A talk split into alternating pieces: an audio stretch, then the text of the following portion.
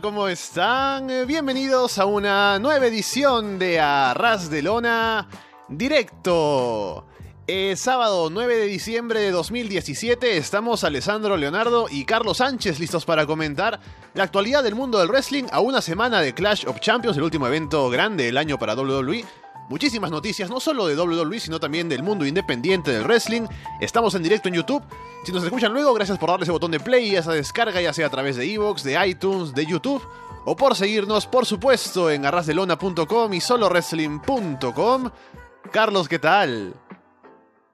Hola Alessandro, muy buenas tardes y muy buenos días a la gente de, de Sudamérica. Pues con muchas ganas ya de regresar al directo. Hacía un par de semanas largas que no estaba por aquí. Y creo que esta semana es una muy buena semana para hablar de muchísimos temas que han acontecido dentro de WWE, fuera, rumores, especulaciones. Ya queda muy poquito para acabar el año y eso conlleva que mucha gente esté ya esperando cosas del siguiente, pero aún nos queda Clash of Champions la semana que viene, se están construyendo rivalidades y es muy importante hablar de todo lo que ha pasado esta semana. Entre cosas buenas, cosas malas, hay muchísimo que comentar, vamos a ir a eso ahora. Estamos en un horario que no es el habitual, ¿no? No, eh, Estamos siempre barajando un poco entre el horario de la tarde y el horario de la mañana. Pasa que ahora estábamos complicados de tiempo, así que decidimos hacerlo temprano. Normalmente estamos a las 3 de la tarde en Perú, 5 de la tarde en Uruguay, 10 de la noche, no, 9 de la noche en España. Así que para las siguientes semanas, si no pueden estar en directo, este es el horario. Oh, espera, antes de decir eso, ya voy avisando que la próxima semana, el próximo sábado, no voy a poder estar. Así que posiblemente, como toca la previa de Clash of Champions, yo creo que podemos hacerlo el domingo temprano, así como un poco old school, ¿no? Como hacíamos los directos los domingos, puede ser para la próxima semana, así que voy avisando sobre eso durante la semana para, para estar seguros de que va a ser así y pueden ustedes participar, quienes nos estén escuchando. También les recordamos que contamos con el auspicio de AliExpress, la tienda online. Pueden ir a aliexpress.com, ver si algo llama la atención ahora para, para las fiestas navideñas. Y si van a comprar algo en AliExpress, vayan por el link que tenemos en arrasdelona.com. Y bueno, Carlos, yo no quiero dejar esto como la semana pasada. Me, me faltó un poco de tiempo para hablar de este tema. Arranquemos con esto para sacarnos también lo que es, digamos, lo más complicado para comentar primero. Lo que ha pasado con Michael Elgin, y especialmente relacionado con otro caso de acoso sexual como el que hablábamos la semana pasada de, Heather Lynn, que salió a hablar al respecto, ahora ha sucedido algo similar, lo cual incluso ha obligado a alguien a vender su empresa, ¿no? Que tenía una empresa de wrestling que se llamaba Glory Pro, si no me equivoco, aquí está los datos. Dice que en este caso fue una fan, ni siquiera no fue una luchadora, fue una fan, Moses Malone, ¿no? Estoy leyendo aquí un poco la información. Dice que la agresión sexual fue por parte del luchador Sean Orleans. Y lo que en este caso viene a ser lo más preocupante es que esto en un primer momento como que se denunció, la, la chica fue a avisarle a, a alguien, se dice, o al menos se puso en contacto con alguien de la empresa, o alguien relacionado con el, con el asunto aquí, para que tomara acciones al respecto, para que hiciera algo sobre esto, que es muy grave. Pero no le hicieron caso, como que se pateó un poco el tema, no se, no, no se tomó las acciones cuando se de- debió haber hecho en su momento.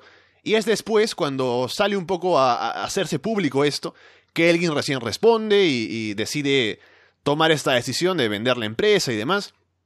Pero el asunto aquí es que si no se sabía, si no se hacía público, si no había un escándalo de por medio, nadie decía nada. Y es, eh, lamentablemente, la mayoría de casos de acoso sexual van por ese tema. O sea, va- van por ese camino, quiero decir. Es lamentable que tengamos que seguir viviendo ya casi en 2018 casos de acoso, sobre todo eh, entre luchadores y, luchadoras, eh, gente de fuera como la chica esta a la que le acosaba un wrestler, pero que toda la sociedad, es lo que más me enfada a mí, eh, responsabilice a las mujeres o lo estén dejando un poco de lado como diciendo que es parte de su histeria, de su locura. Estamos bastante tontos. Es que me pongo muy nervioso hablar de esto porque me da bastante pena, asco y odio que la sociedad siga culpando a las mujeres de que estemos viviendo una sociedad tan patriarcal, tan machista, donde las mujeres están subyugadas y acosadas al 100% y la gente pasa de ellas o no se lo cree y les juzga por recibir el acoso y es muy fuerte. Una vez más, aquí tenemos otro claro ejemplo en el que una chica se ve acosada por un wrestler y nadie toma cartas en este asunto y lo más útil para quien está relacionado con ello es huir e intentar lavarse las manos. Aquí Michael Elgin ha intentado vender, bueno, ha vendido su empresa, ha intentado que no salga el caso a la luz de manera muy grande. Y bueno, es lo que ha pasado y la ha estallado en su propia cabeza y se lo merece. Para mí este hombre no merece nada de respeto. Lo primero, aunque no haya sido él, lo primero por intentar ocultarlo, por intentar hacer como si haya sido una cosa mucho más nimia y mucho menor. Eh, estamos en un mundo donde esto se tiene que solucionar ya, porque no es nada, pero nada bueno que la gente siga pensando igual y que no haga nada con la gente que está pensando como Michael Elgin. Entonces, ojalá acabe ya todo este acoso, acoso a, a las mujeres, toda esta... Es que todo este asco que hay, de verdad, de que los hombres estemos culpando a ellas cuando son las que sufren y a ver si nos volcamos un poco todos más en esta lucha para que la mujer no se sienta tan acosada y se le trate como persona y no como solo un, cuerpo. Este año han salido varios casos reportados de acoso sexual, es un año lleno de, este tipo de, noticias, y a mí me alegra porque no es que sea algo que sucede solo este año, sino que ha sucedido antes, pero solo ahora es que sale a la luz. Y viendo tantos casos, ¿no? Como me, viene a la mente Kevin Spacey, por ejemplo, ¿no? Y pienso también a algunos youtubers, ¿no? Que salieron, de pronto tenían una especie de, organización más grande y se, sabe que alguno de los que estaba arriba también es acusado de este tipo de cosas. Y lo que me he dado cuenta, viendo un poco los casos y viendo cómo se lleva a cabo siempre, eh, hay una posición de poder de parte del tipo que acosa. Porque el tipo que acosa, al sentirse que está en una posición de poder, dice, bueno, seguramente esta chica pues me va a hacer caso porque yo soy tal o cual, tengo tal nombre. Y además, le puedo decir que si me hace caso, pues tiene algún beneficio de, cara a la empresa, de cara a, los medios públicos, ¿no? Yo tengo contactos y demás. Entonces, desde esa posición uno cree que puede tomarse esas libertades, ¿no? Lamentablemente.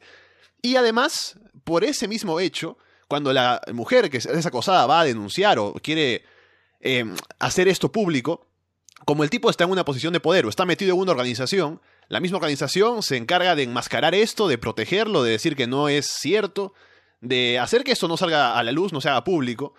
Pero felizmente esto, como vemos ahora con este tipo de casos, ya no es el ya, ya no es así que se pueda ocultar del todo, sino que sale público ahora que estamos en el furor de las redes sociales, el Twitter, el Facebook. Ahora tenemos acceso a esa información y podemos saber que se está haciendo este tipo de cosas y podemos ser más conscientes de esto y, ser más agresivos en censurarlo. Y por eso creo que lo que está pasando ahora con Michael Elgin, no solo con el hecho de, su empresa, sino que ahora para él mismo profesionalmente está viendo las consecuencias en que hay gente que ya no quiere buquearlo, ¿no? Que lo están separando de algunas presentaciones, de lugares y eso. Y creo que es lo correcto si es, si es que eh, ha estado involucrado en un caso así. Así sea indirectamente, pues es alguien que ha colaborado con el hecho de que se enmascare una, un acoso sexual. Así que creo que ahora las consecuencias que está viviendo es algo que se merece. Hmm. Y debería merecerse más aún porque son solo algunas empresas las que han dejado de buquearle, como este es más wrestling, pero de todos modos sigue siendo alguien muy importante en la columna vertebral de Ring of Honor, New Japan, AW, y creo que por todas esas empresas debería pasar la ética por encima de cualquier otra cosa, el beneficio económico, la empresa, incluso. La ética y el código ético es lo, más importante. Y una persona que está implicada 100% en un asunto de acoso sexual tiene que estar apartada. Eh, seguramente ahora llegarán las declaraciones de Michael Elgin arrepintiéndose, diciendo lo típico de que lo sentía mucho, que no sabía hasta dónde podía llegar esto, etcétera, etcétera, y pantomimas mm, que ya nadie se va a creer porque es un machista y ha sido alguien que, como te has dicho, ha ocultado un caso de acoso y eso no se puede permitir, no se puede tolerar en ningún caso, y menos en el wrestling, donde las mujeres aún se ven como todo un objeto.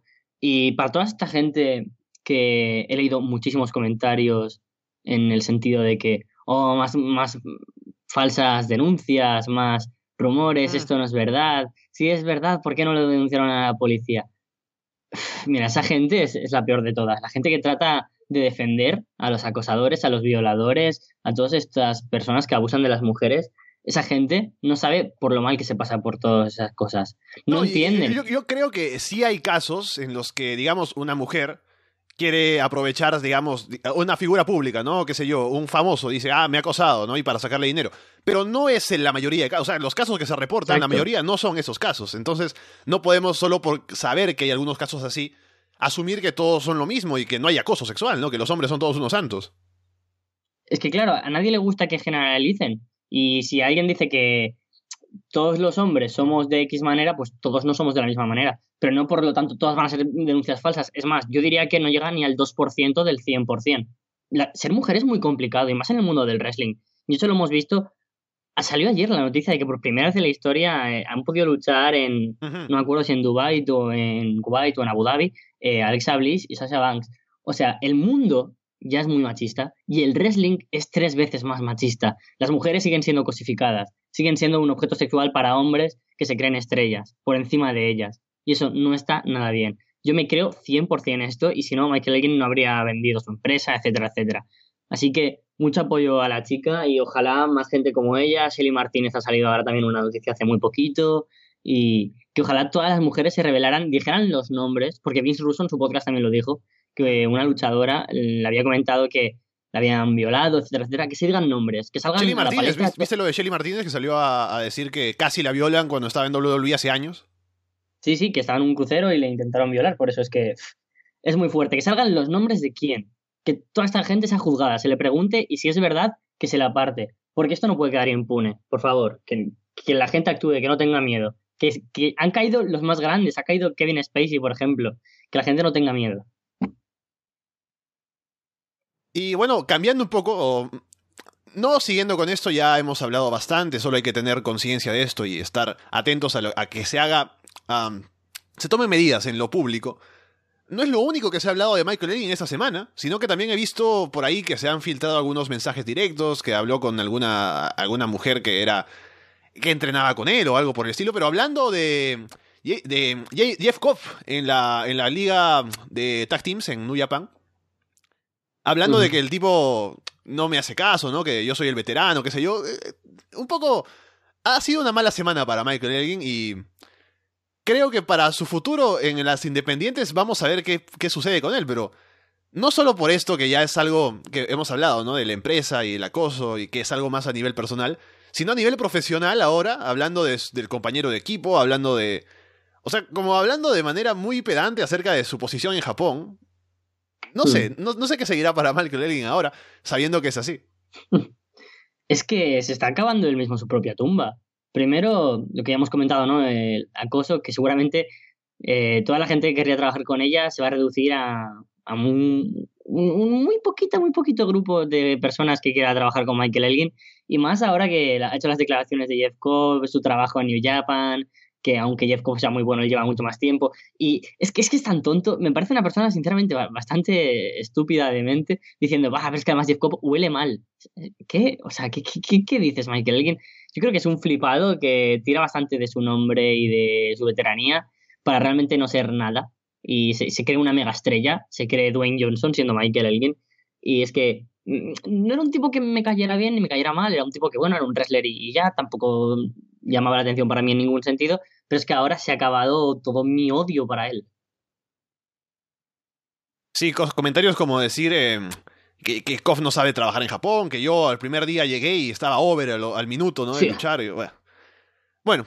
dejemos ese tema a un lado, ya veremos qué pasa con Michael Elgin, si hay más para comentar en próximas semanas o no, veremos qué sucede con él. Hablemos de Raw. Y lo más importante de Raw por lejos, ¿no?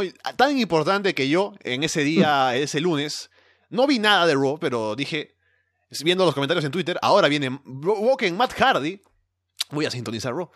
Y efectivamente puse eh, la televisión y vi un segmento de Matt Hardy con Bray Wyatt, que es espectacular, ambos en la pantalla, intercambiando promos, pero Matt ya en completo estado Woken o Broken, ¿no? Para o sea, lo que vemos, lo que hemos visto en Impact, lo que hemos visto en las indies, ahora se llama Woken en WWE. Y es tremendo. O sea, hemos visto poco, hemos visto solo una promo. Pero está completamente en personaje. Yo quiero ver a partir de ahora más.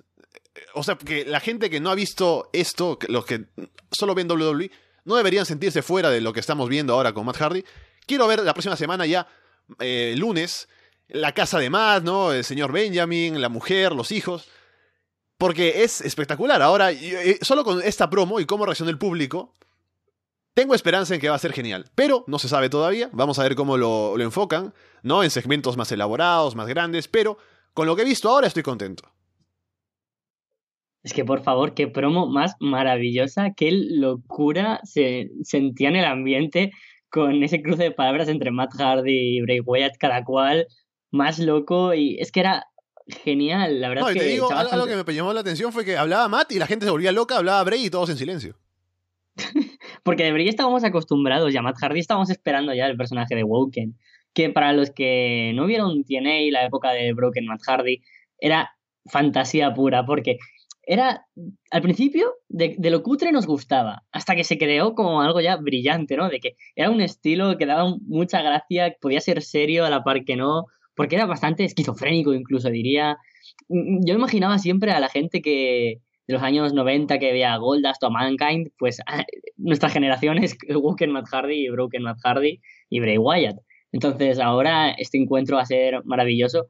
No tenía muchas ganas, la verdad, de, de llegar a este punto porque después de haber visto la House of Horrors entre Bray Wyatt y Randy Orton, algún intento que había habido de vídeo, de espontaneidad, al estilo Broken Brilliant dentro de WWE, no me había convencido.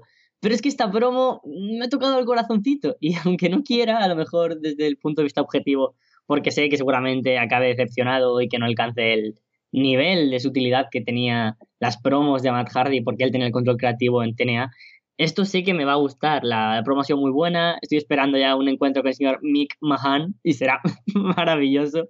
Que Matt Hardy ya no responda a nada, que no conozca a nadie de, de WWE, que cuando se encuentre a gente que estuviera en Impact Wrestling les hable con el antiguo nombre, etcétera, etcétera. Que todo el universo de TNA de Matt Hardy ahora esté en WWE. Es maravilloso, es una adaptación que espero que funcione muy bien. Y como tú dices, tengo ya ganas de ver al señor Benjamin, a Vanguard One. Y ya que WWE tiene este nivel de producción, quiero saber cómo nos pueden sorprender, sin que, si- sin que sea ya algo totalmente distinto, que se mantenga el espíritu cutre, ¿sabes? A mí me gusta. Sí, sí. Lo único que me preocupa de esto, el hecho de que Bray Wyatt sea su primer feud en WWE, es que la gracia de Broken Matt es que tú lo ves y es ridículo completamente. Y a pesar de que él se lo toma en serio, o sea, eh, la intención es hacerte reír porque es totalmente ridículo, como digo. Y en, ca- en cambio, Bray Wyatt también tiene un personaje que va por ese lado de ser loco, de hablar tonterías. Pero él sí se lo toma en serio, así que ese choque de lo que es más a la comedia Hmm. y lo que es más serio, es que no, no me gustaría que la gente se confunda y pensara que Matt está yendo en serio, porque eso no, no va a funcionar. Y por eso quiero ver cómo se hace para mantener ese balance, porque claramente tú ves el, el contraste de las promos, ves a Bray hablando sus tonterías y ves a, a Matt que lo hace totalmente eh, exagerado y, y es eh, extravagante y es genial.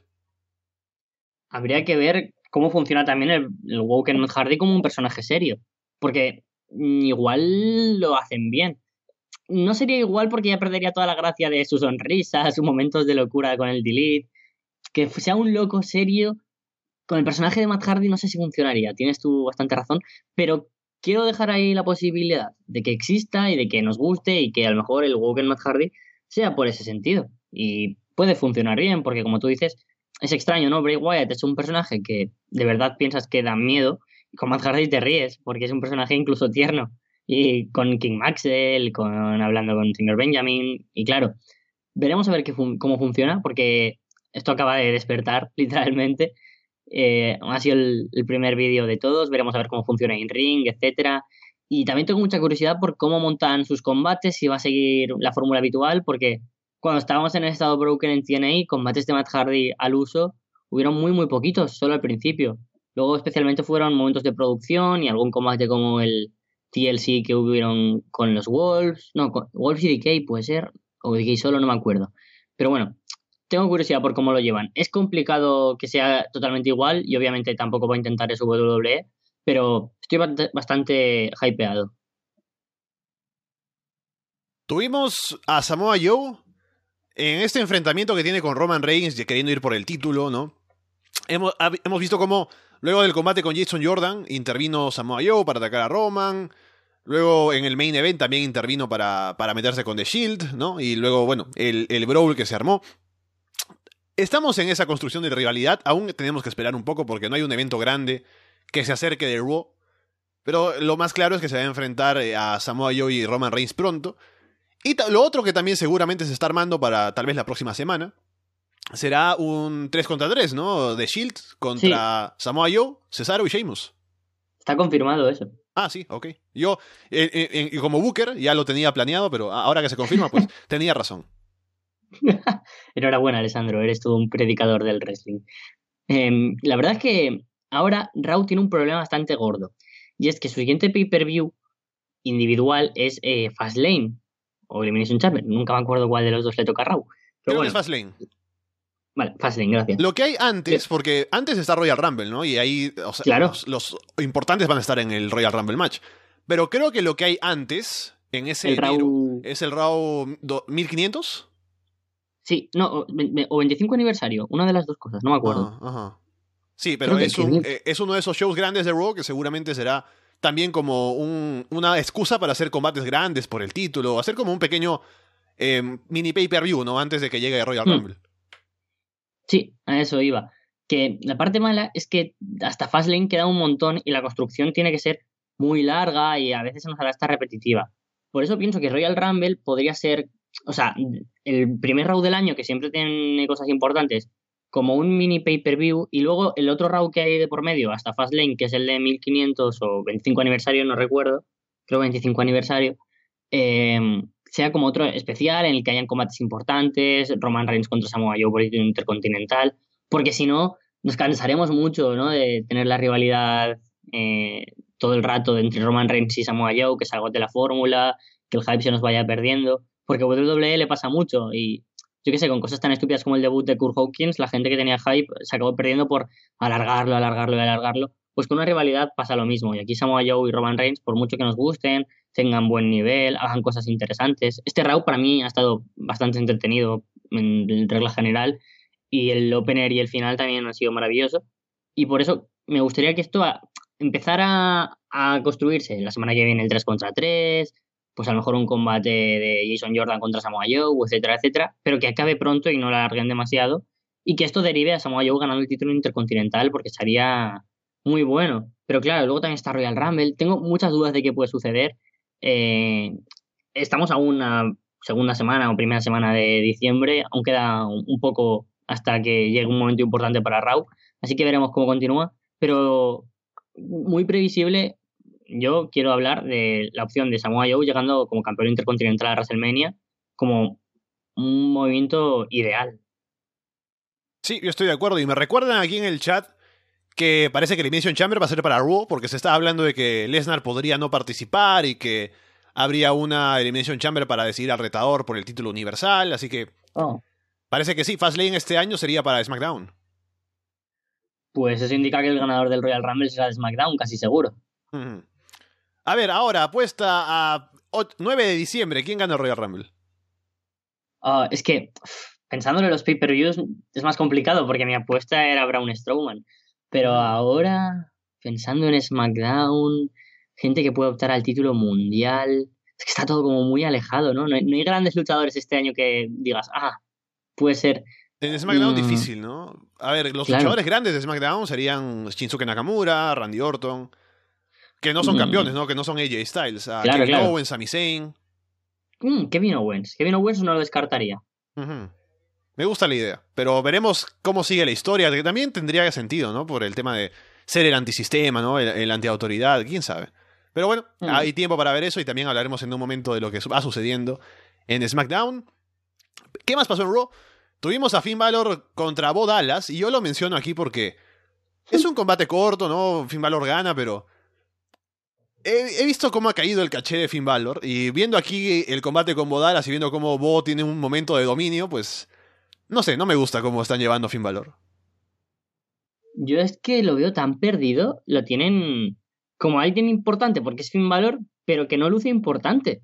Y eso es bastante malo para Finn Balor. Venía de ser alguien que veamos con muchas posibilidades de ser un gran retador a, Brock Lesnar y de una semana para otra lo tienen luchando contra Bo sin saber qué hacer. La rivalidad contra Bray Wyatt sin duda le ha pasado factura no le ha venido nada bien la eliminación que hubo tan sencilla de la Survivor Series. Por lo general se ha perdido toda la frescura ¿no? que tenía Finn Balor y solo encuentran algo novedoso, una manera de llamar la atención a su personaje, trayendo a Demon Valor. Yo además, lo que estaba haciendo, un poco que decías, bueno, al menos tiene algo de dirección, era un feud con Samoa Joe, parecía, pero ahora Joe va por el título intercontinental con Roman y Finn se queda en nada. Lo único que, que, vería ahora normal es que metieran a Finn Balor dentro de esa rivalidad. Porque, ¿qué otros grandes luchadores están sin hacer nada? Porque Braun Strowman tiene esto con Kane, que sin duda no ha acabado, pero que tampoco lleva a ningún lado más que poner over a Brown, que nos lo quieren vender como el gigante, que ha podido ganar a Kane, pero eso es algo que ya sabemos, porque para mí Braun Strowman es el hombre que, el único de momento con Roman Reigns que puede vencer a Brock Lesnar. Entonces, no haría falta esta rivalidad tan absurda entre Kane y Brown. Entonces, Valor es que se ha quedado muy, muy desenganchado. No sé qué planes tienen para el de WrestleMania. Y viendo otros luchadores que están desenganchados, igual formar el Valor Club con The Club no sería tan mala idea. Creo que pondría Uber a los tres, tendrían algo que hacer de momento, igual luchar por el título por parejas, que sea manager, no tengo ni idea. Pero que no esté tan desaprovechado. Solo hay que ver que Ahora seguramente retoma otra vez una rivalidad con Ilayas, puesto que es el nuevo líder de Misturach. Muy raro todo. Pero es que es muy extraño lo que está pasando con, con Finn Balor, con Elias, con...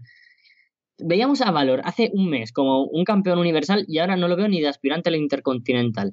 Es así de triste. Pero bueno, espero que tengan planes para él y igual reformar de club sería una buena idea. Tendremos este próximo lunes en Raw un combate entre Rich Swan y Drew Gulak para determinar quién será el retador al título Cruiserweight de Enzo Amore. Siendo Enzo Amore el campeón, yo creo que lo más probable es que gane Rich Swan para hacer heel contra Babyface. Aparte, Gulak está dentro del So Train, ¿no? Y lo importante de esto, lo que quiero llamar aquí a, la atención es lo bien que lo está haciendo Drew Gulak, porque sabemos, siempre hemos sabido que es un gran luchador. Pero ahora como personaje se ha encontrado, creo, a sí mismo, haciendo las promos, ¿no? Y hablando, em, en, general, cómo se presenta en cuanto a carisma. Me ha sorprendido porque no, tenía, no lo tenía como alguien que fuese carismático, que pudiese hacer promos. Es más, cuando hubo el primer show de todos los que vimos de 205 Live, es una muy mala promo. Pero ahora está realmente mucho mejor y creo que se están dando cuenta ahí en la directiva y le están dando más cosas que hacer. Así que espero ver más de Drew Gulak ahora eh, en pantalla, ¿no? Ya sea, bueno, no veo 205 Live, pero en Raw o lo que vaya a hacer él más adelante. Estoy completamente de acuerdo contigo. Y esto ya lo comentamos un poquito en, en Inbox, Capu y yo. Y es que lo que se necesitaba en 205 Live era que apostaran por los personajes y por los luchadores de la división para que se vieran importantes y no ir trayendo a más Calistos, Neville, Aries, Naya Jax. Lo, necesita, lo que se necesita es que los luchadores que están allí se vean importantes, con personaje, con carisma.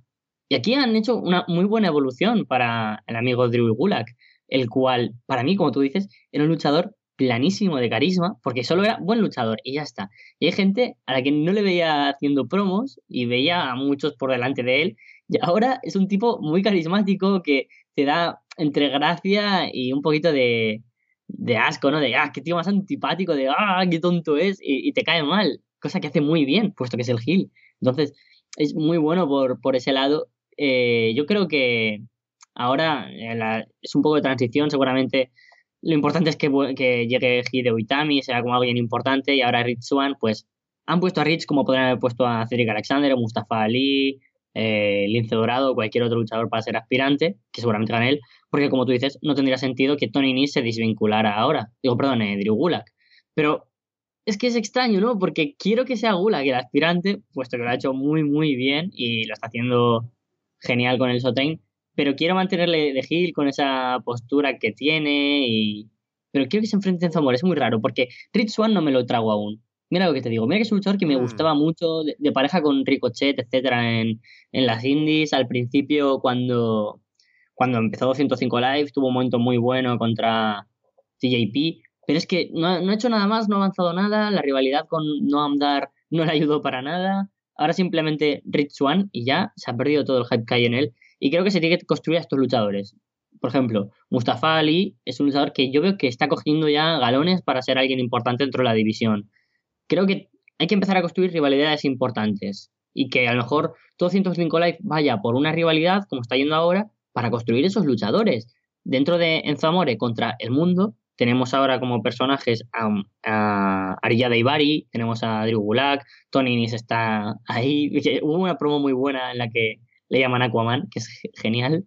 Y yo creo que está yendo bien por ese camino, pero una vez más, creo que lo importante y lo que hay que, refrescar ya y construir bien dentro de la división son los faces. Lo mismo que se está haciendo con Drew Gulak, que se haga con Cedric, con Swan, con Gran Metalik, con Kalisto, etcétera, porque no pueden ser solo luchadores que van a luchar contra el Hill.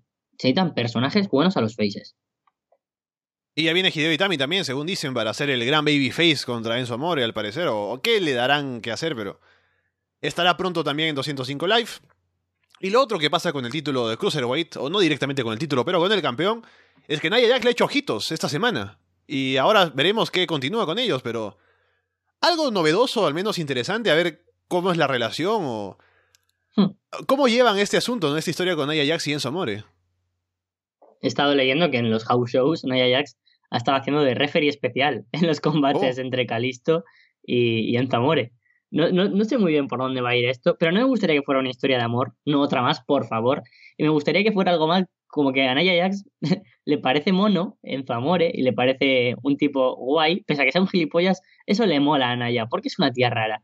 Entonces quiere protegerle, no como algo sexual o como algo de amor, sino que quiere ser su manager, protegerle, ser el, Big Cass que necesita en Zamore, porque necesita un Big Cass al fin y al cabo, pues que sea Big Jax, que sea Naya Jax la que la acompañe ahora.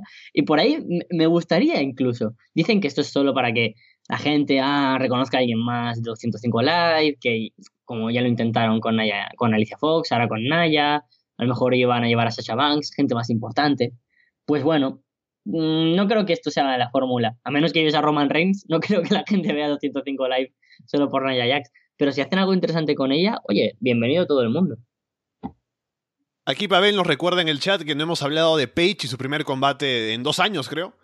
Que lo sorprendente es que fue, o sea, luego de tanto tiempo de estar fuera, no estuvo mal, o sea, creo que lo hizo bastante bien. No fue tampoco un combate destacado ni nada, pero ahí estuvo para su primera victoria, la intervención de sus amigas y poco más fue un combate de divas, bueno, de women's, perdón, dentro de Raúl, lo, habitual. Recuerdo que cuando estaba Page aún se llamaban divas, así que tampoco ha pasado mucho tiempo, o sea, sí que ha pasado mucho tiempo, pero tampoco se ha notado mucho cambio en la forma de luchar. Fue un combate entretenido, me sorprendió su victoria, por supuesto. Yo pensaba que iba a ganar, a ganar Sasha Banks y seguramente sean Sonja Deville y Mandy Rose si luchan por parejas contra Bailey y Mickey James eh, las que ganen. Pero no, venció Page y eso está muy bien. Veremos cómo continúa esta rivalidad.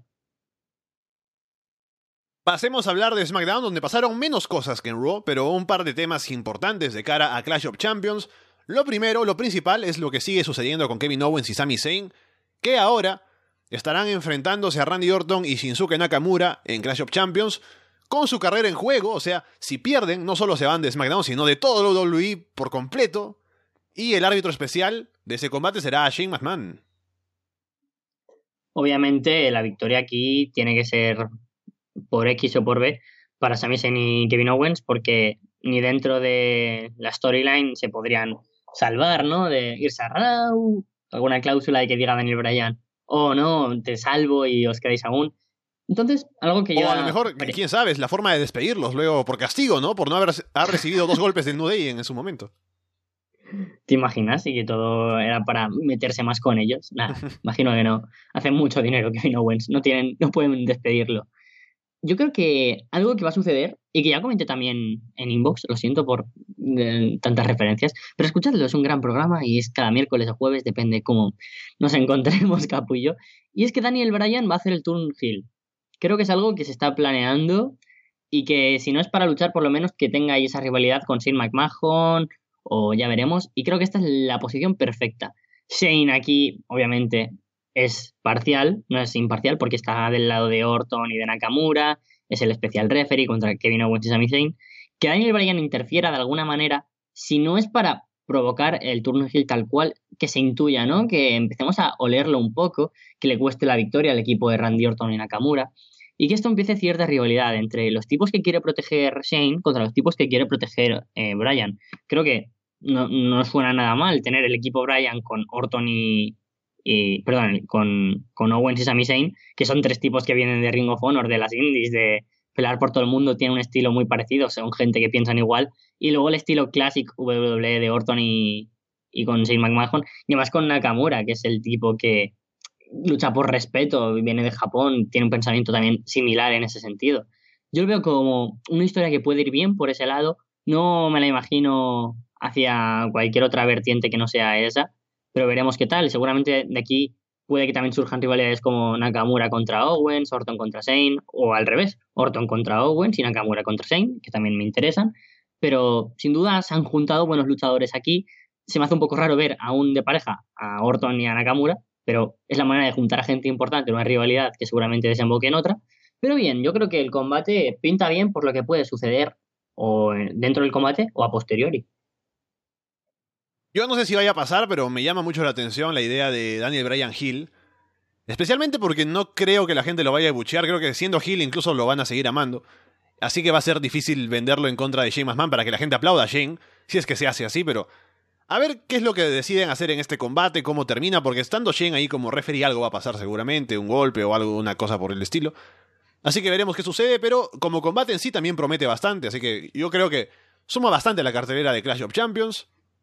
Y hablando de sumar a la cartelera, se ha añadido un equipo más al combate por el título de parejas.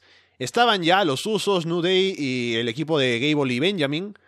Y ahora también por la victoria de Rusev y Aiden English sobre New Day en SmackDown, el equipo de ellos dos se añade también al combate para hacer una Fatal Four Way.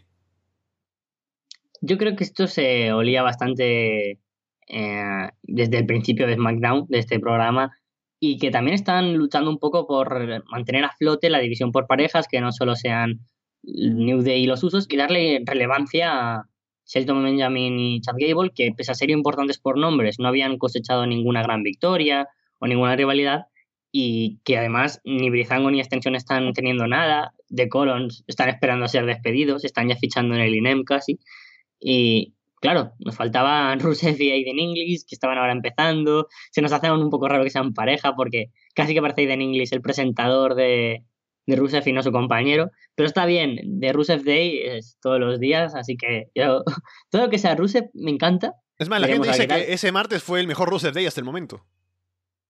Hombre, por supuesto, ha cosechado la victoria para ser aspirante al título por parejas. Estaba esperando ya ese Rusev Day.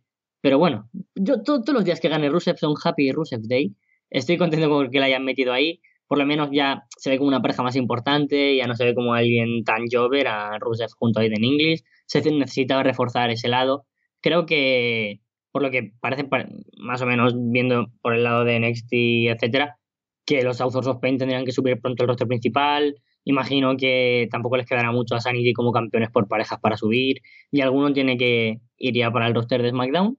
Pero bueno, de momento que estén ahí Aiden English y Rusev, aporta cosas positivas, el combate puede ser bastante entretenido y muy contento. Sí, a mí me alegra sobre todo que le den cosas que hacer a Rusev porque el tipo pues, puede aportar de muchas maneras, así que está bien que esté ahora metido en el pay-per-view por el título de parejas. Y luego de que SmackDown no pasó nada más importante, ¿no? Lo demás es seguir todavía en camino a Clash of Champions con lo mismo que ya tenemos anunciado. Lo único se ha añadido que ahora el combate de Charlotte contra Natalia va a ser eh, con Lambert Jacks o Lambert Gills, ¿no? Con las mujeres alrededor. Y la promo de Moyo. Oh, es verdad. adelante, yo te voy a dar espacio a ti para que hables sobre el tema porque a ti te compete más que a nadie. a ver, es que, es que es muy fuerte. Nos intentan vender una rivalidad como algo que va a ser semi importante o que va a llevar a una rivalidad entre dos luchadores que pueden llegar a algo, aunque sea en el midcard.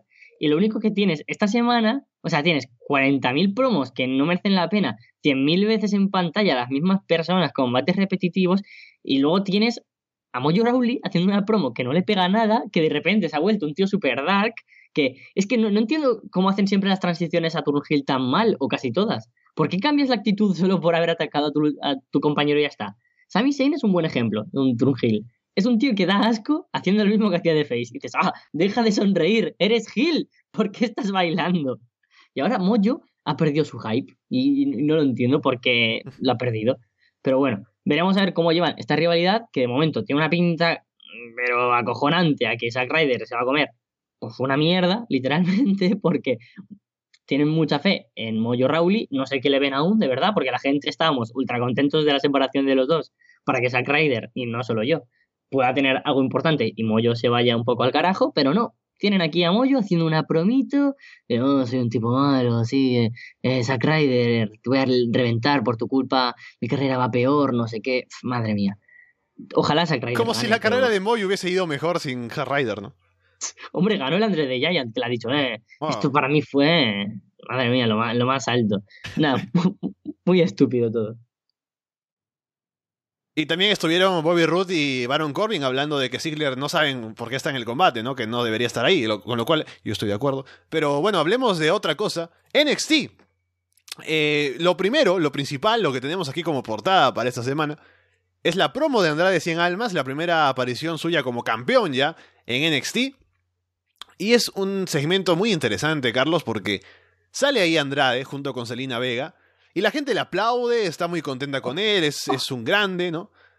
Selina hace la promo y luego toma Andrade el micrófono y habla con el inglés roto que tiene, ¿no? Grita cosas y el público como que pierde todo el hype, empiezan a hacerle el what.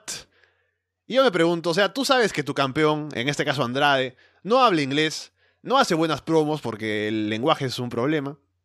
¿Para qué le das una promo? Ya tienes a Selina Vega ahí. ¿Para qué tienes a Selina Vega para hacer la promo?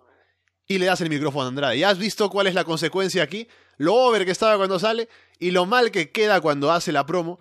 Yo creo que deberían pensar un poco más que no todos los campeones, no todos los luchadores que tienen en el roster tienen que hacer promos de 10 minutos o tienen que hablar. Yo estoy completamente de acuerdo que hay un campeón, o que en este caso Andrade, salga ahí siendo Gil y se niegue a hablar porque, porque no quiere, porque está por encima de los demás, no va a hablar, ¿no? No quiere que hable Selina Vega por él. Y perfecto, ¿no? Si Selina puede hacer buenas promos como ya las ha hecho, que siga con eso y que Andrade se dedique a luchar, pero aquí por el afán de tener a la gente hablando siempre, haciendo promos porque es WWE, ha quedado bastante mal. Y lamentablemente, ¿no? Porque con lo over que había salido al inicio. Me has quitado todo mi argumento que, iba a decir. Cuando me pasaste el guion dije, aquí tengo que meterme a saco con por qué han hecho Andrade hacer la promo teniendo a Celina Vega. Por favor, si es que lo único que saben los estadounidenses de, de español es el despacito. Y supongo que lo único que sabe Andrade en inglés es la versión de Justin Bieber del Despacito. Entonces. Ahí podrían hacer algo, ¿no? Una especie de encuentro entre ambas. Eh, Andrade podría cantar en inglés, ¿no? Un poco, y la gente sabría a qué se está refiriendo. Exacto. Es la única manera en la que sea compatible que se cree reacción por parte del público y Andrade Cien Almas haga una promo Gil. Andrade es un tío que tiene mucha carisma, habla muy bien y puede hacer muy buenas promos. En español, por supuesto. En inglés, descartado. Recordemos uno de los mejores momentos de la historia de Florida Vice. Oh. El cual, el cual fue la primera promo de Andrade Almas. Uno de los videos ah". más con menos con, más pulgares para abajo en la historia de YouTube, creo yo, en Arras de Lona. que es maravilloso. Ah, lo de hoy, because I am lo del momento, soy I am de ídolo. Oh, que por favor, es que fue maravilloso tener la capacidad de inglés más patética que he oído desde Nakamura y Asuka, con su I am Nakamura. Pues es más o menos Andrade Almas. Y tienes, es que la verdad estoy repitiendo bastante lo que tú has dicho, porque tienes a Celina Vega, que hace unas promos cojonudas, tiene un inglés, pues que es su lengua no materna, pero la que lleva hablando toda la vida, entonces hace muy buenas promos y encima tiene carisma. Andrade puede tener ese nivel de, es que yo puedo hacerte las promos si quiero en inglés, podrían vendértela así, pero voy a hablarte en español porque yo soy el ídolo, yo hablo como quiero, si quiero, si quiero que me entendáis, ya lo va a decir Celina y podrían hacerlo eso perfectamente y sería perfecto.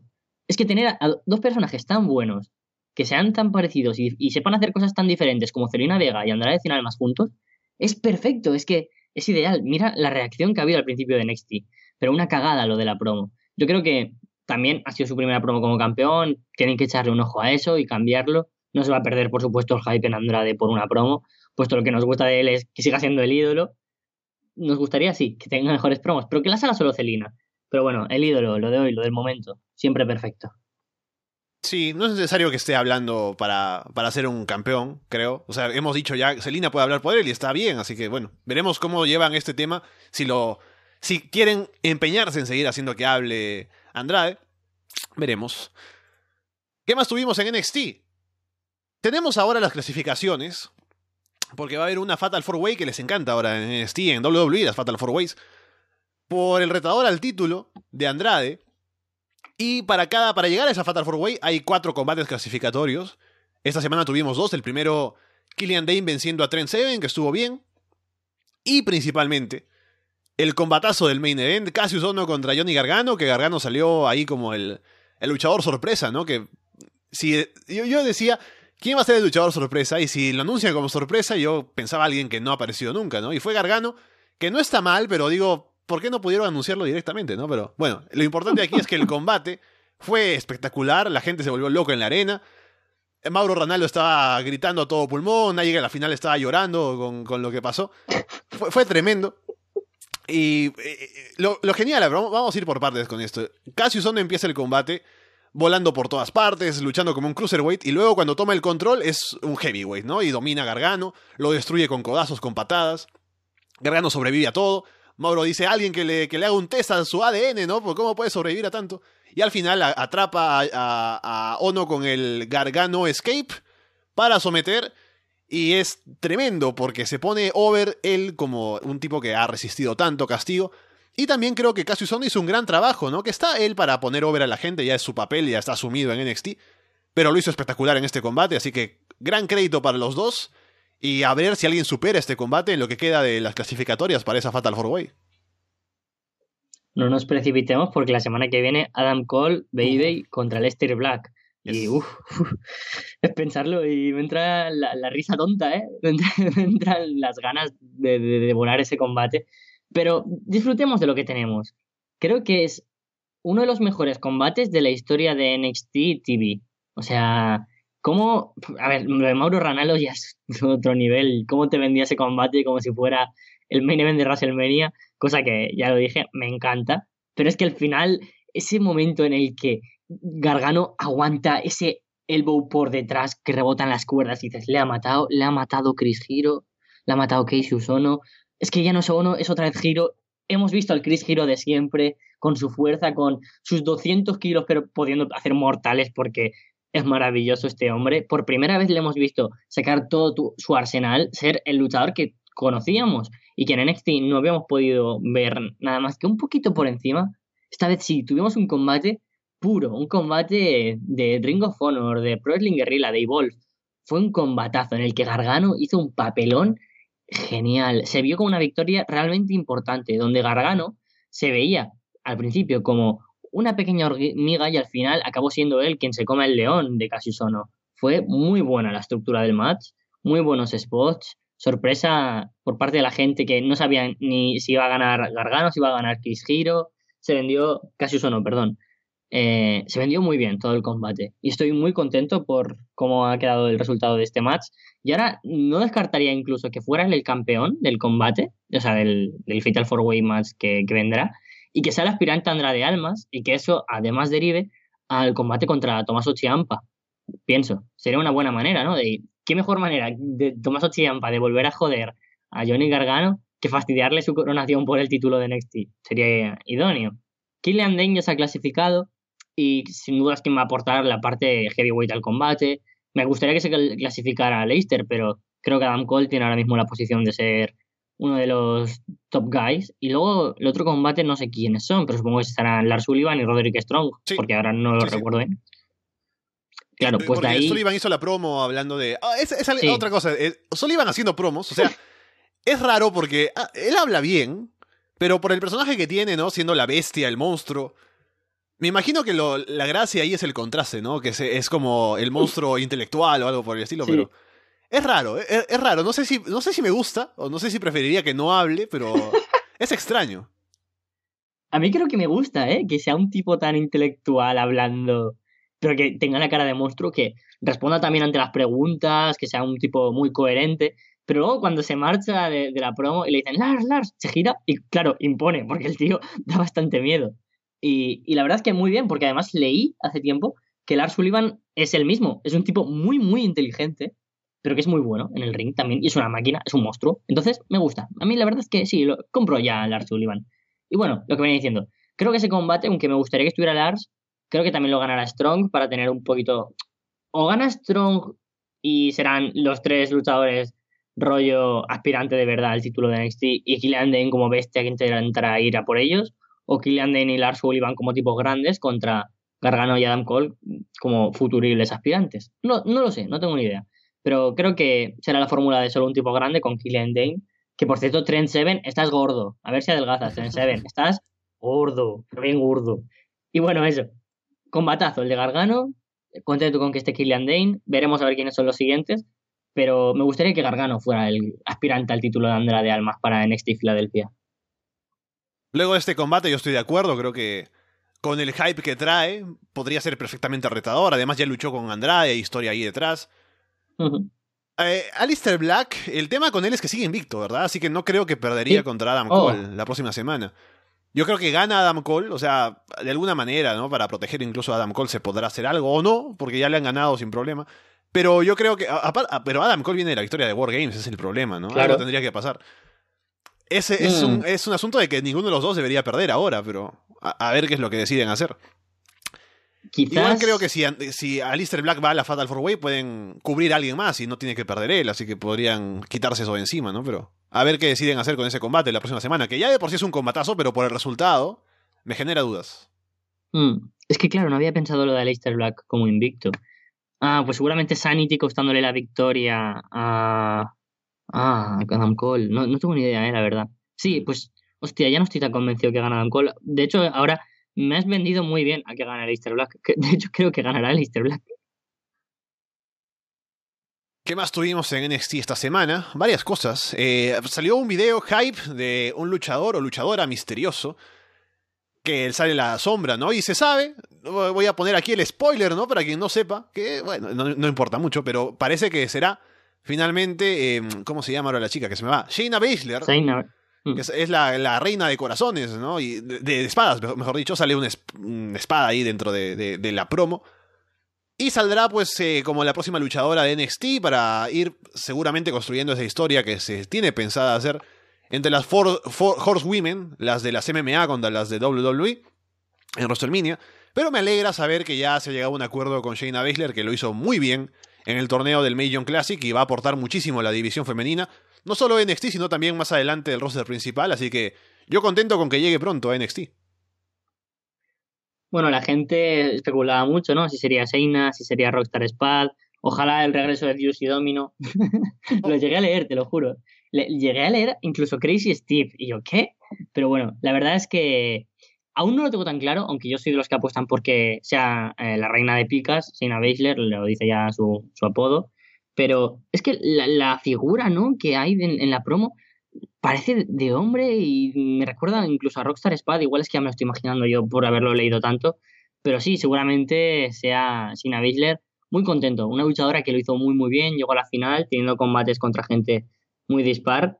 Y me gustaría que, que fuera una luchadora importante, pero que no fuera la más importante solo por ser ella. Tenemos a gente como. Es, claro, hemos tenido esta pequeña diáspora, ¿no? Se nos van Sonia Devil o Ruby Riot, que han tenido este combate esta semana. Nikki Cross está un poco desaparecida, veremos a ver qué sucede. Porque yo creo que es que estoy convencido que Sanity tiene que subir al roster principal. Pero bueno, no, no lo sé, no lo sé. Quiero que, regrese ya. Bueno, que debute más bien. Sina Baszler, tengo bastante hype puesto en ella, bastante hype en futuros combates que pueda tener en NXT y contento. A esperar que Rockstar Spad también el que debute, pero de otra manera, o que sea él, pero que estén los dos. ¿Por qué no tener solo Igual llegan como pareja. Ojo que tú ves a Rockstar Spad ahí, yo veo de nuevo la promo y me parece que es Cliff Compton. Oye, pues como Sandius y Domino sí que nos quedamos locos, pero es que solo ha aparecido uno. Sí, llegan a ser los dos y estamos flipándolo todos. Y quiero hablar de este combate de Sonya Deville contra Ruby Riot, no por el combate porque no es nada, pero por el final, porque es un combate sin descalificación. Y me gustó mucho que al final eh, atrapa a Sonia a, Ruby en las cuerdas y de pronto, eh, como es sin descalificación, no hay row break, así que al estar en las cuerdas no hay no, tiene que romper la llave y se rinde ahí, no se rinde, sino que se desmaya.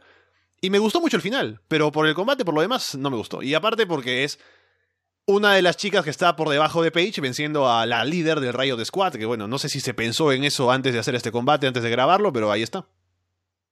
Sí, yo también no me esperaba esa victoria por parte de, de Sonya Devil. Y también no me gustó el combate y también solo me gustó el final. O sea, completamente de acuerdo en, en todo. Eh, flipé además, ¿no? Con, con, ese ámbar que digo, es que le va a matar, le va a matar. Es que no tenía ninguna manera de escapullirse de ella. Y digo, ah, igual salirse del ring porque estaba entre las cuerdas, pero es que estaba atrapadísima. Muy buen final. La verdad me, gustó mucho, mucho, mucho.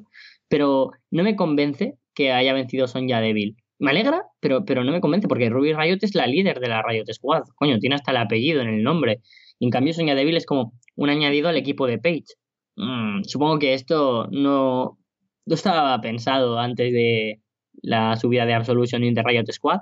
Pero bueno, tampoco creo que interese mucho. Creo que la gente de SmackDown y Raw eh, es gente distinta a la de NXT. No, no tienen eh, pasado. Son gente que ha llegado al WWE ahora. Entonces, no pasa nada. Porque si no, Mandy Rose no impondría nada porque ha luchado dos veces, por ejemplo. Entonces, la gente no, no le va a afectar, ¿no? Esta victoria de Sonya Deville. Hemos hablado de Shayna Baszler y el plan para los Four Horsewomen. Y se habla de que Ronda Rousey podría llegar pronto también a WWE. Ha estado entrenando, se dice, para hacer wrestling profesional. Y una de las ideas que por ahí circulan, y que me parece muy interesante, pero no sé cómo se llevaría a cabo, en qué momento, ni, ni cómo se construiría, ni qué, cuál sería el resultado, hay mucho en qué pensar sobre esto, pero una de las ideas, al parecer, sería Ronda Rousey contra Asuka. Me gustaría como combate, pero pongo una cláusula, y es que Asuka no pierda la racha contra Ronda Rousey. Es que imaginad lo siguiente. Undertaker llega a WrestleMania 30 y en vez de Brock Lesnar le ponen a luchar contra una figura muy importante. Yo qué sé, mmm, Michael Jordan. Porque ha sido el, mejor luchador, el mejor jugador de baloncesto de la historia. Y solo por ser él, por ser Michael Jordan, por lo importante que esté en ese combate tan importante contra alguien, le hacen ganar. Pero, no, pero no Lo que pasa es que al menos en el caso de Ronda Rousey estamos hablando de que llega de un deporte de contacto. En cambio, Michael Jordan, pues eh, ciertamente creo que no tendría chance contra el Undertaker. A menos que haya un trato de por medio económico, ¿no? Que de pronto, ah, Michael Jordan. Pero yo creo que al menos con Ronda Rousey se puede decir que, ah, como es, eh, como ha tenido además, no solo ha sido una luchadora de MMA, sino que también ha sido muy exitosa, ha sido campeona, tenía esos, estas victorias impresionantes en poco tiempo con el armbar y demás. Se podría entender. Pero yo también no estaría de acuerdo en que sucediese porque creo que el, invicto de Asuka se debería cuidar más y que Ronda pues llega apenas y le gana sería... No me gustaría tanto.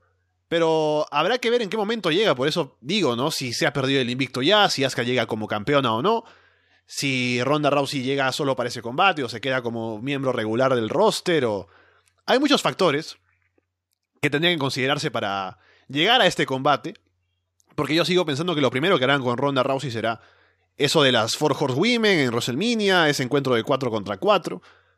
Pero más adelante, con esto de Asuka, habrá que ver cómo se lleva a cabo, porque como digo, aún hay muchas dudas alrededor de esto. Y quisiera ver cómo, cómo es que plantean este combate, ¿no? Porque bueno, eh, el, el punto aquí es que no es Michael Jordan. Yo quiero recordarte Space Jam. Oh. mira lo que hace con ese brazo Michael Jordan. Bueno, esto eh, yo la vi hace años, así que he escuchado luego que es una mala película, pero yo cuando era niño la veía y me parece espectacular. Oh, a mí me encanta, oh, me encantaba. También era como 10 años. ¿Hace cuánto no la has visto? Pues 10 años fácilmente. Ah, ves, es, es, por eso complicado. De repente la vemos ahora y se pierde la magia. Por eso yo no quiero volver a ver Space Jam. Yo en la memoria la tengo con la mejor película de todos los tiempos y no la veo más.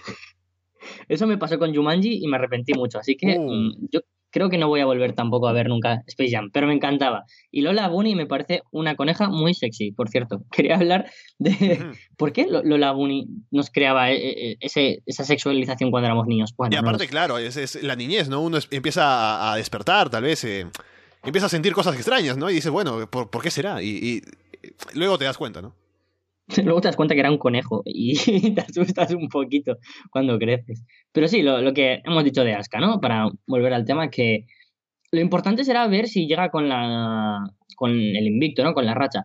Pero es que creo que es muy complicado que alguien se la quite dentro de los que están en el roster que no sea em, Charlotte. Es la única que veo como de verdad que puede mantener el nivel que tiene Aska. Em, la veo como Roman Reigns, básicamente, dentro del, sector femenino de WWE, es la única woman que, tiene ese nivel. Si no, claro, como tú has dicho, puedes vender quizás el humo de, ah, es que viene de luchar en las MMA y ser una de las mejores luchadoras o más famosas, con, con Ronda Rousey, también ha venido de luchar en WrestleMania. Ahí te lo compro. Si viene ya de estar un tiempo luchando Ronda Rousey en WWE, bien. Pero si es la primera woman que tiene de rival a Asuka y le vence, Uf, sería como vender un poco el alma al diablo, que son las MMA. Otra noticia por aquí que se ha comentado esta semana es la lesión de Sheamus, que es mm. bastante grave. O sea, eh, no es grave ahora, sino que es una lesión que viene arrastrando, que se está cuidando, que los médicos están teniendo esto en consideración, pero que existe el riesgo de que de alguna manera pudiese agravarse esto al punto de tener que Sheamus retirarse. O sea, es una lesión que podría ser muy grave en potencia. Así que es algo en lo que hemos estado pensando esta semana que no hay mucho más que comentar en el sentido de que está ahí, pero es cuestión de ver si sucede o no algo que afecte la lesión o, que la agrave. Pero nos ha hecho preocupar un poco esta semana, al menos esto de Sheamus, ¿no? Y su posible retiro en caso de que suceda algo con esa lesión que tiene. Yo estoy muy triste porque Sheamus es uno de los luchadores que más me llama la atención en ring de WWE y que más me gustan por lo general en toda WWE incluso quizás de todo el wrestling. Y esto me apena mucho porque me recuerda mucho a el que fue mi luchador favorito y que se lesionó de la misma manera y acabó con su carrera, Edge. Eh, fue eh, encima el mismo punto de la espalda, esa posible lesión que aparece de repente y cuando te das cuenta ya es demasiado tarde. Pero la parte positiva es que Asimus quizás no es demasiado tarde. Y yo lo que haría ya es eh, que pierdan el título y Seamus a, a semi-retirarse. Como lo hizo Shawn Michaels o como lo hizo Hogan o Piper, que estuvieron muchos años sin luchar a partir de una recuperación de una lesión grave y que se esté mucho tiempo sin luchar, es que no me importa. También es decir que, seguimos cuántos años tendrá, 30 y pico, 37, 38, imagino. Ahora lo averiguo, ahora lo averiguo. Vale, perfecto. Pues, a ver, le queda carrera por delante, pero tampoco tiene toda la carrera que le queda por delante a Tyler Bates, ¿sabes? Pero que se entiende, ¿no? Que es joven en cierta manera. Dentro de los veteranos es de los más jóvenes. Y claro, me gustaría que pudiera continuar su carrera. 39. Pues 39. Yo creo que dos o tres años de lesión, de recuperación, para ver cómo avanza la cosa. Y una posible recuperación que vaya de manera favorable y que no haya manera posible de una lesión para toda la vida o que le vuelva inválido, etcétera, y que regrese. Es que de verdad, ahora que está a tiempo, le va a merecer más la pena que luchar el tiempo que le quede ahora y a lo mejor son dos meses, que es un año, que no se arriesgue y que se intente recuperar. Porque es una lesión que, mira, a Edge, a Steve Austin, a más luchadores, eh, a Rey Misterio, han ido afectando a Daniel Bryan y algunos o han afectado totalmente a su carrera retirándoles o les han dejado muy cerca. Entonces, yo si fuera Simus, ahora aprovecharía y, me retiraría o me retiraría. Y Cesaro, que es la viuda negra del wrestling, tenía a Tyson Kidd y se lesionó, tiene a Sheamus y se lesiona posiblemente también de por vida, o quién sabe. Cesaro, que igual se ponga de compañero como yo, Raúl.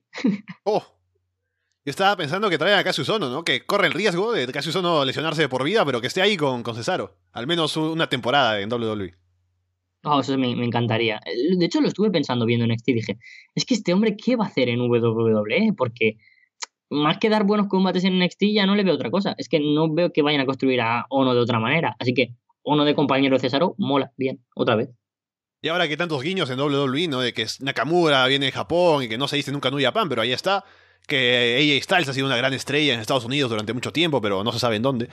Ahora que venga, pues Cassius Ono y, y que diga, ah, yo era compañero de Cesaro en algún lugar, en algún momento, en algún, eh, alguna línea temporal, yo era compañero de Cesaro. Así que puede funcionar. Pero sí, a ver qué sucede con Sheamus, si es que esto se, se, toma en consideración para un cambio en su carrera.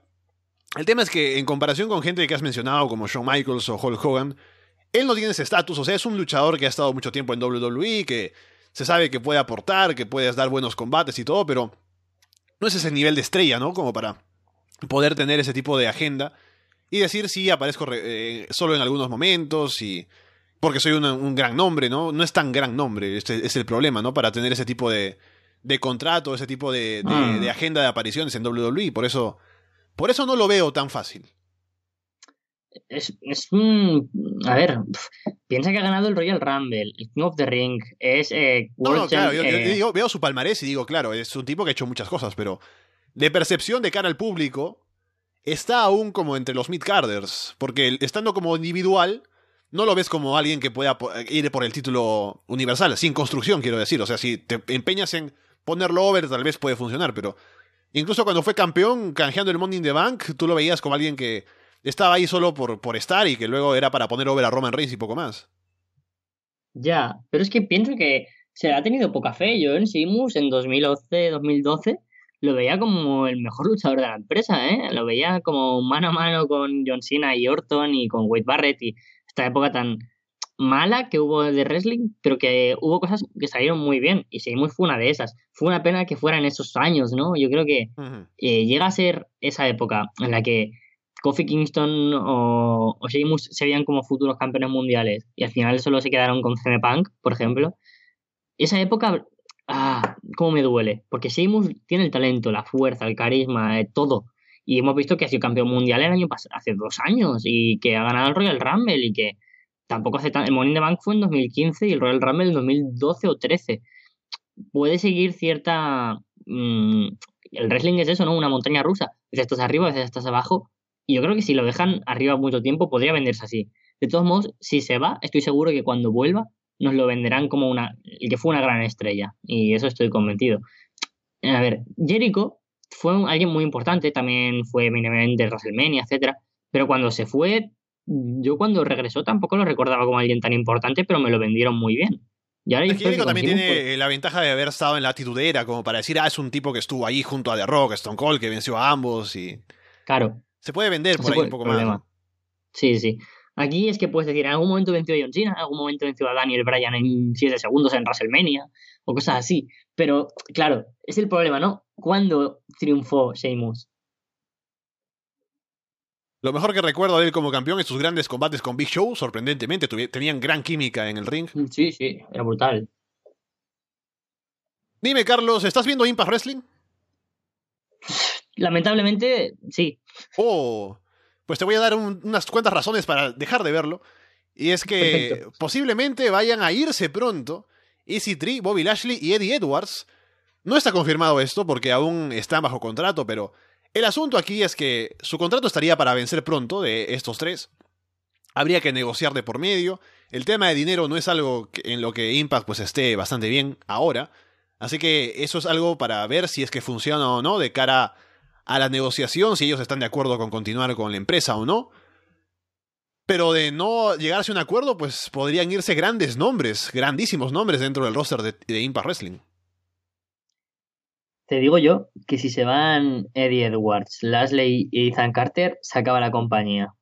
Es que los fichajes nuevos que han habido han sido gente que no llama la atención. Eh, Alberto ya todo lo que le rodea acaba un poco quemándolo él mismo y no llama la atención. Que solo sea Johnny Mundo el que intente cargar con todo, pues no puede con todo, evidentemente. Que otros fichajes que hayan habido, esa gente que no reaccione, o sea, esta semana ha pasado una cosa muy rara, ¿no? Bueno, aparte de Sammy Callihan o Jimmy Jacobs, que no sabemos qué está haciendo aún, a veces es comentarista, a veces se pasea por ahí. Luego tienes a, a, Ethan Page, que parece que va a hacer algo interesante con lo de Park, Park and Park, o yo por lo menos me, estoy riendo oh, bastante con... ¿Qué ha hecho? ¿Ha hecho algo, alguna cosa? No, promos, de momento promos y, ya está. Pero en teoría en una semana o dos tendría que empezar esto ya a ponerse a tono. Pero nada, de momento es que estoy bastante defraudado porque si se van ellos tres se va todo lo importante ahora mismo.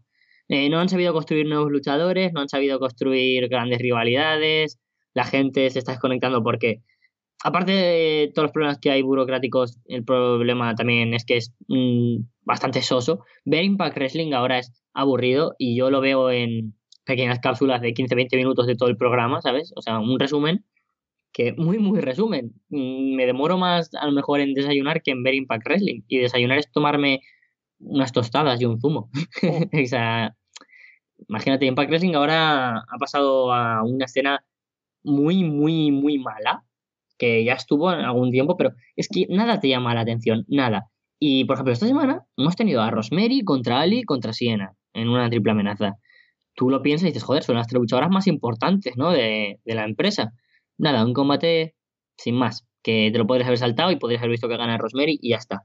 Y así con todo. Es que hay luchadores muy buenos, pero es que no pasa nada. Es un programa que te aburre. Es que yo, sinceramente, estoy esperando a que llegue Final Battle que suceda a Ring of Honor, su pay-per-view más importante, y engancharme a Ring of Honor o a Defiant Wrestling, ahora que va a empezar de nuevo, lo que era What Culture, que ha traído a Austin Aries, a Stu Bennett, yo qué sé, engancharme a algo, pero que Impact Wrestling no, porque lo veo por inercia, pero es que no me engancha, lo veo porque digo, joder, es viernes y digo, ¿qué tengo que hacer? Va, veo Impact. Pero es que, de verdad, mm, Impact Wrestling uh, defrauda todo el nivel, todos los diamantes que tiene ahí y que no haga nada. Y ahora se van Lashley, que es el mejor luchador de la empresa, Ethan Carter, que es el producto propio, sin contar el Drake más importante que tienen, y Eddie Edwards, que dos tantos de lo mismo, la mezcla entre los otros dos, ¿no? Ah, no sé, estoy esperando a que se vayan los luchadores para irse a mejores lugares DJC va a luchar contra Zack Saber Jr. en Evolve en el próximo Oh. show. Y es un combate que obviamente me tiene ya tirándome los pelos, me muero por verlo. Y eso, una tristeza, ¿no? Por Impact, por ese vínculo emocional que hay con él, pero es que ya no puedo hacer nada. Yo no estoy viendo Impact, como ya saben, estoy en protesta, ¿no? Una protesta simbólica porque igual no lo veía antes, pero es luego de Bound for Glory y tengo menos ganas de verlo. Am, con esto, eh, considerando las noticias, ¿no? Y si se confirman estas salidas, es algo que habla muy mal, o sea, de cara al público ya Impact tiene una mala imagen, ¿no? Pero si se van luchadores tan importantes como estos, uno realmente ve desde fuera la empresa y dice, ¿qué, qué- qué hay, qué me puede ofrecer para sintonizar el show? Y es lo que hemos hablado siempre en Impact, ¿no? Que nunca ha llegado a diferenciarse. En su momento se diferenció porque tenía un wrestling de alto nivel y era lo que te vendía, ¿no? El- lo- en, esto vas a- en esta empresa vas a encontrar wrestling que no encuentras en otro lado. Porque a nivel mainstream no había wrestling a ese nivel. WWE ha mejorado mucho en, en el en nivel en el ring porque han contratado a gente muy buena. Así que ahora en eso no se diferencia Impact. Es más, el wrestling de WWE yo diría que es mejor que el de Impact Wrestling. Luego, Seguro, seguro, además seguro, ¿eh? la producción es, no es tan buena como la de WWE. Eh, eh, las promos no son tan buenas tampoco.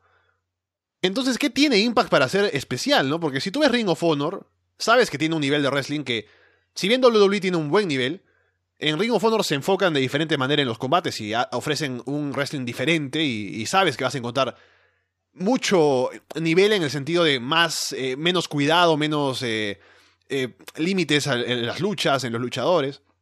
New Japan sabes que te ofrece muchísimo más en, en otro tipo de cosas, ¿no? O sea, cada empresa tiene una forma de diferenciarse. Lucha Underground tiene la, cinema- la cinemática de alrededor y, y la producción y las historias extrañas, si te llama eso la atención. Pero Impact nunca ha llegado a diferenciarse en algo que digas, hace esto mejor que las demás. Porque hace todo a, a un nivel regular y pues no tiene algo que te atraiga tanto. Y ahora si pierde a su talento, que es lo único que le queda, creo yo, para llamar la atención, Bobby Lashley, que es alguien que está destacando muchísimo y no lo puedes ver en otro lado a ese nivel. Entonces dices, si se va Bobby Lashley, si se va Easy Easy si se va Eddie Edwards, no tienes realmente mucho más para ver. No vas a ver a Johnny Impact, sí, pero también lo puedes ver en Lucha Underground o en otro lado. Eh, está, está Eli Drake, que sí es un, es un tipo que hace muy buenas promos, pero luego en el ring también cumple, pero no es que sea tampoco espectacular. Tienes la X Division, que ya no es lo que era antaño. Así que es, es más difícil para la empresa poder crear nuevos, nuevos fans, poder enganchar a su público. Y hemos hablado de la muerte de Impact, en muerte lenta durante mucho tiempo, pero... ¿Quién sabe? Ahora podría llegar. No, no, no quiero atreverme a decir eso porque eh, nunca sucede, pero... Está en una situación complicada ahora, con el cambio además reciente a Canadá y los problemas económicos.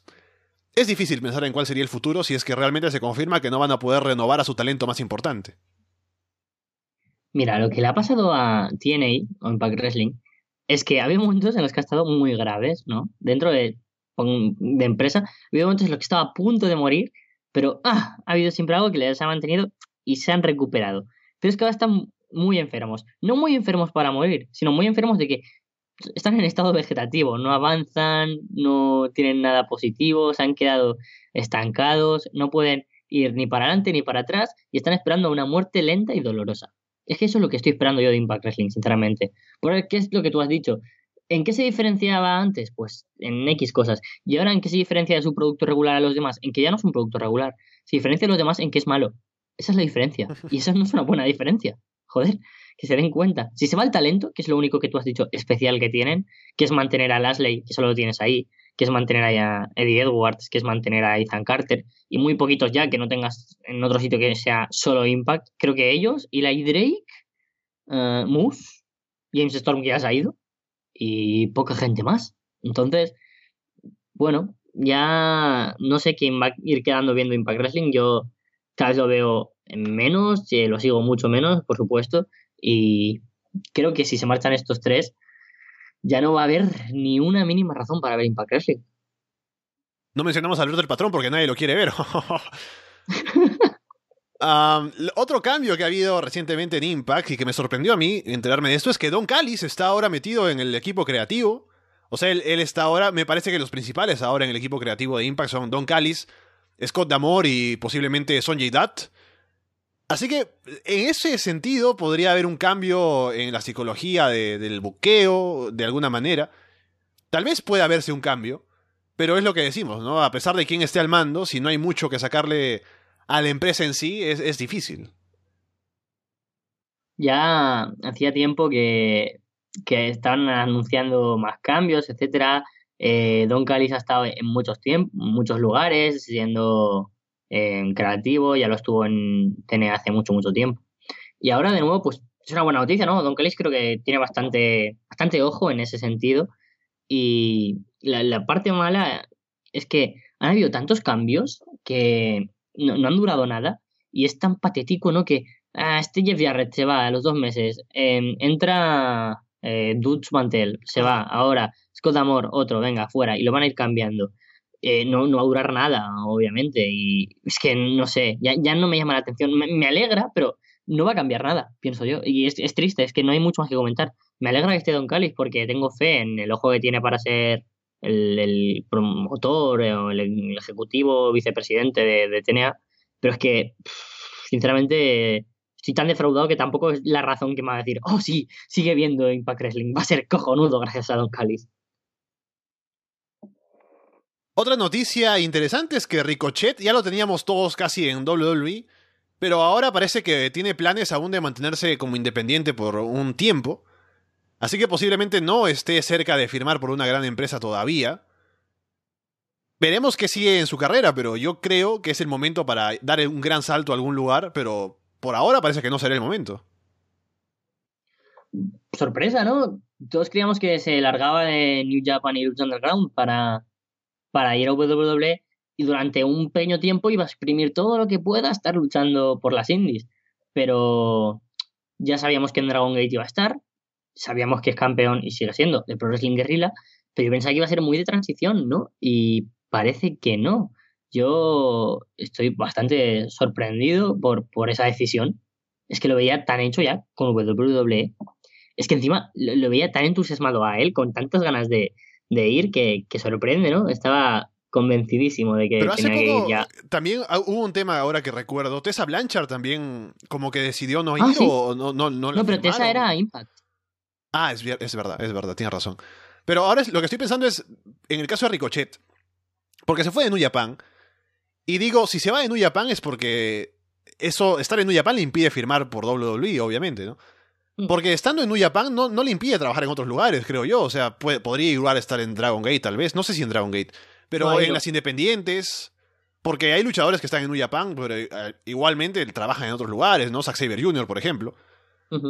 Así que si se va de New Japan es porque tiene eso en mente, creo. No es porque, digamos, diría, no, la agenda de New Japan me impide trabajar en las indies donde ah, podría hacer más dinero, porque no es el caso, ¿no? Y por eso, si se iba de New Japan, yo tenía en mente que era para irse a WWE, como todo el mundo. Exactamente, es que es lo que me sorprende, no habrá cambiado New Japan para ser exclusivamente talento de Dragon Gate. Me sorprende muchísimo porque él en Pro Wrestling Guerrilla pues ha tenido a veces momentos de ser alguien más importante, estar unos meses sin aparecer, pero siempre ha estado ahí y en Evolve también ha tenido combates, o en World Wrestling League más bien, y es muy extraño, es muy, muy, muy extraño. La única idea que se me viene a la cabeza es que quiera aún exprimir quizás de aquí a WrestleMania el tiempo que pueda estando en Pro Wrestling Guerrilla y en, en, Dragon Gate o en más independientes, quizás luchar un poco en Inglaterra, ya alguna cuenta pendiente que se haya dejado por México, por España, por algún lado, pero no sé, bastante sorpresa. Me lo veía luchando en un mes ya en WWE, pero bueno, tendrá igual sus razones. Igual lo que ha pasado con Neville le asusta, porque mm. Neville es, es, el, el, contrapunto, ¿no? Al que veíamos estando ya tan fuera de WWE y ahí está que no sabemos nada de él. Es muy extraño estos dos casos. Hemos hablado ya de esto en algún momento, pero yo creo que Ricochet está no para 205 Live, o sea, debería ser otra cosa, pero también creo que de parte de WWE lo verán y dirán 205 Live, y eso también es un problema. Sí, es que Ricochet es tan bueno, es que es como Finn Balor, ¿sabes? O sea, y mucho mejor, pero como el sentido que tiene Ricochet es más aéreo, ya lo van a encasillar ahí, y no, porque si es aéreo no tienes por qué estar en 205 Live. A Valor lo tienen como alguien dentro de la división de Raw, no de 205 Live Y creo que debería ir por ahí. Lo mismo que con Neville, o que se podría hacer con luchadores que no sean permanentemente de esa división. Brian Kendrick o Jack Gallagher podrían ser luchadores que también están fuera de la división, aunque sean gente de 205 Live. No sé, es muy extraño lo que podría pasar con Ricochet. Pero igual es que se ha quedado sin ganas, cosa que me extraña. ¿A quién no le interesa ir a WWE? A los Young Bucks, a los de The Elite y ya está. Estaba pensando un poco en 205 Live, ¿no? Y el proyecto fallido que han tenido. Y nuevamente me vino lo que estábamos hablando incluso antes de que se volviera a instaurar la división Cruiserweight. Un poco de cómo debió haberse llevado, ¿no? Yo pensaba, ¿habrá sido o habría sido tan difícil hacer un enfoque de 205 Live o de la división Cruiserweight? Así como New Japan agarra la división Junior y lo pone como co-main event en sus eventos grandes y dices, ves la victoria de Will Ospreay sobre Kushida y dices es un gran combate y es un gran título y es un gran momento y Will Ospreay es de los luchadores principales de la empresa ahora porque es el campeón, ¿no? Y eso no se puede hacer en WWE, ¿por, ¿por qué? O sea, ¿por qué tienes que hmm. tener aislados a los luchadores cruiserweights como los de un nivel más bajo y tenerlos ahí con... O sea, hacer que el público no se interese por ellos también por ese motivo. Y no funciona bien, ¿no? Eh, yo también pensaba, un caso más extremo incluso, Conor McGregor, siendo campeón de hmm. la división featherweight, o sea, mucho menor de la, de la heavyweight, era la figura más grande de las MMA en su momento. aún lo es, ¿no? Pero bueno, ha, pasado cosas. Pero, o sea, él, él siendo en esa división, siendo más pequeño, era una super estrella. Era, era la estrella más grande de UFC. Y no puedes tú tener a una, digamos, a Neville, ¿no? Como ejemplo, siendo el campeón cruiserweight, ponerlo a ese nivel o venderlo a esa, altura, ¿no? Teniendo grandes combates, poniéndolo en una gran posición dentro de tus carteleras no me parece mala idea que los tengan separados de los heavyweights porque es lo que se hace en los deportes de verdad y es lo correcto. Pero mantenerlos a un nivel que digas, estos tipos también son importantes. Y el campeón es uno de los mejores luchadores del roster, pero es el campeón cruiserweight y, y está bien, ¿no? Pero no sé, es, es, que siempre en WWE hay esta mentalidad de que los cruiserweights son los pequeñitos que están ahí, que, están, que son los low cards, y ahí se quedan corregirte una cosa, el actual campeón de New Japan y WGP... Ah, sí, sí, lo sé, lo sé, pero decía por el, por el momento aquel. Pero que, me viene bien, ¿no? Que, que hayas mencionado a, a, Will Ospreay y que ahora sea Marty School, porque es una concepción distinta de wrestling.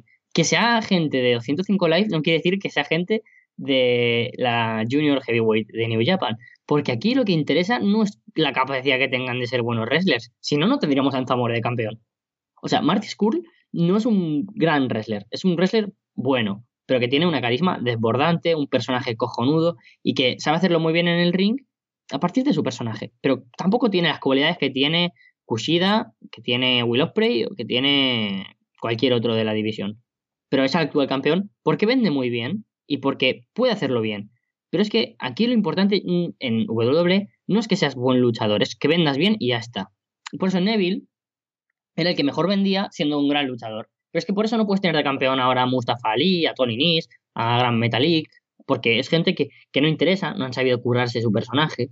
Y claro, esta gente se queda ahí estancada de por vida y por lo tanto ya no lo puedes vender como gente muy, muy importante. Yo no me veo a, a alguien que no sea Neville de entre las tres luchas más importantes de un pay-per-view, por ejemplo. Y ahora con el Zamore sí, con el Zamore, bueno, han cerrado algún RAW y han tenido cosas importantes. Pero es que si piensas, el valor que le va a dar WWE, cuando tenías a Austin Aries y a Neville, seguramente los dos mejores dentro de 205 Live que van a tener en su historia, y los tienes en el pre-show de dos pay-per-views, uno de WrestleMania, pueden dar un espectáculo, un combate, aunque sea de 15 minutos y sea el mejor de la noche. Ese es el peso que le, dirán, le dan a la división, el peso que ellos quieren darle. No porque no pueda la división, sino porque ellos no quieren hacer otra cosa. Y es así de triste, porque coño, es que, lo repito, Austin Aries y Neville son gente que es que disfrutas verlas luchar contra lo que sea y con quien sea. Los tienes juntos, aprovechadlo, hostia. No tienen esta concepción de que puedan dar combates importantes porque estén en 205 live y ya está. Y como tienen esto desde el principio, ya no va a ir a más, porque se han acomodado a esto. Y es lo que intentan. La WWE nos acomoda algo malo para que cuando hacen algo regular ya pensemos que es muy bueno. Y es lo que pasa con 205 Live. Que primero pueden haberlo hecho muy bien, lo hicieron muy mal, y ahora cuando algo se sale un poquito el guion, pero que no es algo para tirarnos ahí de los pelos y montar una fiesta, ya nos parece genial, porque el otro es grotesco. Entonces, bueno, creo que nunca va a llegar a ese nivel de que hay de importancia, por ejemplo, en el, el Junior Heavyweight de New Japan, pero me encantaría que se reflejara con los luchadores que ganan importancia, tengan más tiempo en Raw, que no sea solo para luchar, que se desarrollen personalidades, rivalidades y que no sean historias corrientes. Y eso es lo más importante. Con eso algún día 205 likes podría ser importante. Pero repito, la culpa seguramente siga siendo del formato, de querer mantenerlo como un, esto ya lo dijimos en, en Inbox Capo y yo, de querer mantenerlo como un programa de una hora en un show después de SmackDown y todos estos problemas que hay, un, tan, un roster en un espacio tan grande sin historias. Lo último, Triple H está en televisión golpeando a Jason Jordan, lesionado, ¿no? Y traicionando a su equipo, matando a Kurt Angle. Y en los house shows es miembro honorario de The Shield. Eh, no lo entiendo eso tampoco, lo de que hacen los house shows. Bueno, sí, lo entiendo que es para. Que lo que pasa en house shows no pasa en la vida real. Es como en NXT, ¿no? si algo pasa en un house show, no pasa nada porque una semana, depende de lo que tengan de luchador disponible, un luchador puede ser face, puede ser heel. Entonces, bueno, los indios contentos, esto no se va a mencionar en ningún momento que no sea en Twitter y ya está. Vamos cerrando el programa, ya hemos hablado de muchísimas cosas esta semana, les recuerdo que la próxima no podré estar para el directo el sábado, pero creo que lo haremos el domingo temprano, haciendo la previa de Clash of Champions, que ya llega ese último pay-per-view de WWE en el año, así que veremos qué nos trae esta última semana de cara a ese show. Estén atentos a lo que hay en arrasdelona.com. Está Carlos con Capu el, los miércoles o jueves en Inbox. Tenemos Lucha Libre, Puro Talk. Tenemos Menap, que lo tengo que subir ahora que me estoy acordando. Me enviaron el archivo, todavía no lo puedo hacer. Lo haré ahora mismo terminando esto. Así que estén atentos a todo eso. Y bueno, Carlos, veremos cuándo hablamos próximamente en el show. Pues ya nos vemos pronto. Además, imagino que pronto empezará la convocatoria para los Arras de Lona Awards de, este año. ¿Qué pasa en Clash of Champions? Y creo que ahí, ahí será el, el momento de empezar con eso. Exacto. Así que, ya que estamos en este momento de ir viendo con perspectiva el año, si tenéis alguna pregunta, alguna demanda especial para Gapo y para mí, estamos casi todos los miércoles, porque algún jueves se nos escapa, para tener el programa de Inbox en el que podéis enviarnos sugerencias, preguntas, dudas, todo lo que queráis decirnos y nosotros contestamos encantados y espero estar pronto para comentar algún pay-per-view nostálgico, algo, el directo, lo que sea contigo, Alessandro. Dicho eso, por ahora los dejamos de parte de Carlos Sánchez y Alessandro Leonardo. Muchas gracias y esperamos verlos pronto.